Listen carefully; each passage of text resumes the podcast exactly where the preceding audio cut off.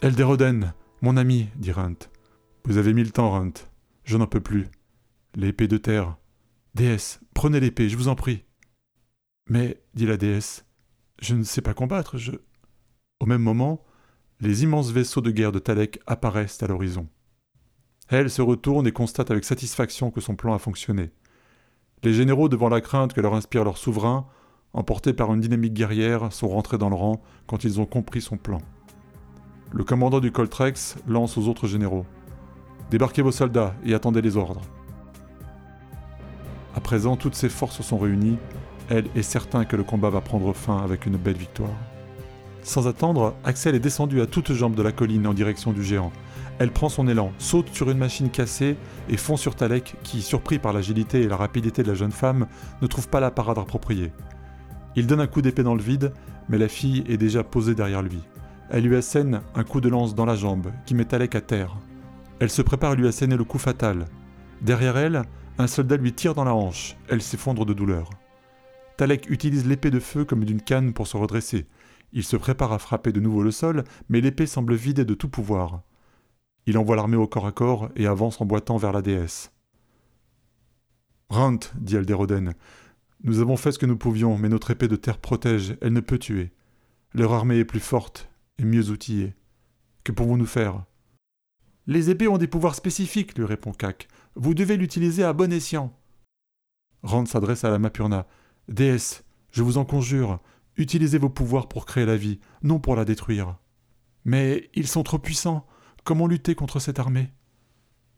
Déesse, que les cendres redeviennent des fleurs, des arbres, la vie reprendra ses droits face à ceux qui veulent la détruire. Une pensée envahit Alderoden. Il imagine Safinéa, adulte, qui se lève pour l'accueillir les bras ouverts. Cela lui donne la volonté de se redresser et de rassembler ses dernières forces. Talek et ses soldats sont presque sur eux. Le guerrier massacre d'un coup bref les derniers hommes qui tentent de le freiner. La déesse tend les bras et commence à faire tourner ses mains dans une sorte de lente danse. Je ne peux pas, ce n'est pas mon monde, je ne suis pas la déesse de ce monde, je suis qu'une femme ici, rien de plus, s'attriste la Mapurna. Vous êtes bien plus, vous avez l'épée, plantez-la, elle est la terre, vous êtes la mère de toute vie. Elle plante l'épée dans le sol et sent le contact de la planète à travers elle. La vie renaît là où elle avait été effacée. La déesse se sent immédiatement en harmonie, comme sur sa propre planète. Elle oublie la guerre en cours, les destructions, la menace. Dans un fracas, la citadelle se redresse pierre par pierre. Talek arrive devant la déesse. Il regarde derrière lui ce prodige. Devant les murs qui se reconstituent au loin, un homme seul marche comme égaré. C'est Faranat, dont il a pourtant tranché la tête quelques heures plus tôt. Ce dernier tient dans sa main un pétale blanc unique, léger, fragile. Il le dépose délicatement à ses pieds. Par la volonté de la déesse, le pétale devient tige, puis arbuste. Elle fait pousser l'arbuste qui se change en arbre, d'où grandissent de nombreuses branches qui s'étendent dans le ciel. Des fleurs blanches poussent sur cet arbre et constituent une canopée qui recouvre la plaine, la ville et bientôt les collines.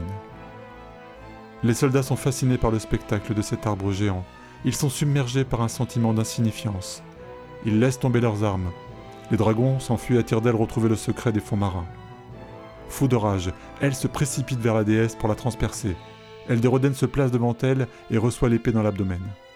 Talek retire son épée puis s'apprête à renouveler le coup. Il regarde alors la déesse, sa peau blanche, sa chevelure flamboyante, ses yeux clairs, la finesse de ses mains et la grâce de leurs mouvements. Il sait qu'il ne pourra jamais lutter contre sa pureté, sa beauté, la source de toute vie. Il éprouve un amour éperdu, un amour impossible, il est paralysé par son incapacité à l'aimer comme il le devrait et son insignifiance. Il laisse tomber son épée puis s'agenouille, le visage baissé, les yeux en pleurs. Sa douleur n'aura jamais d'issue. Les soldats rejoignent leur vaisseau, puis les Taleks viennent chercher leur souverain pour le ramener à bord, avant de repartir vers leur terre. La Mapurna conduit jusqu'au bout la résurrection des soldats, des villes et des habitants. La reine Fatrage se retrouve face à Fernat, sous l'arbre géant, sans comprendre ce qui s'est réellement passé. Elderoden est toujours étendu, mais sa blessure ne saigne plus. Lorsque sa tâche est terminée, la déesse tend à Runt l'épée de terre. Axel parvient au sommet de la colline, l'épée de feu à la main. C'est peut-être ça que vous cherchez? Ça a traîné dans le coin. Nous voici avec les deux épées réunies, dit Runt. Cela ne s'est pas produit depuis des millénaires. Tant de pouvoirs que nous ne pouvons pas conserver. Ou bien qu'on garde au chaud pour pouvoir les réutiliser? Ça pourrait servir, répond la jeune femme.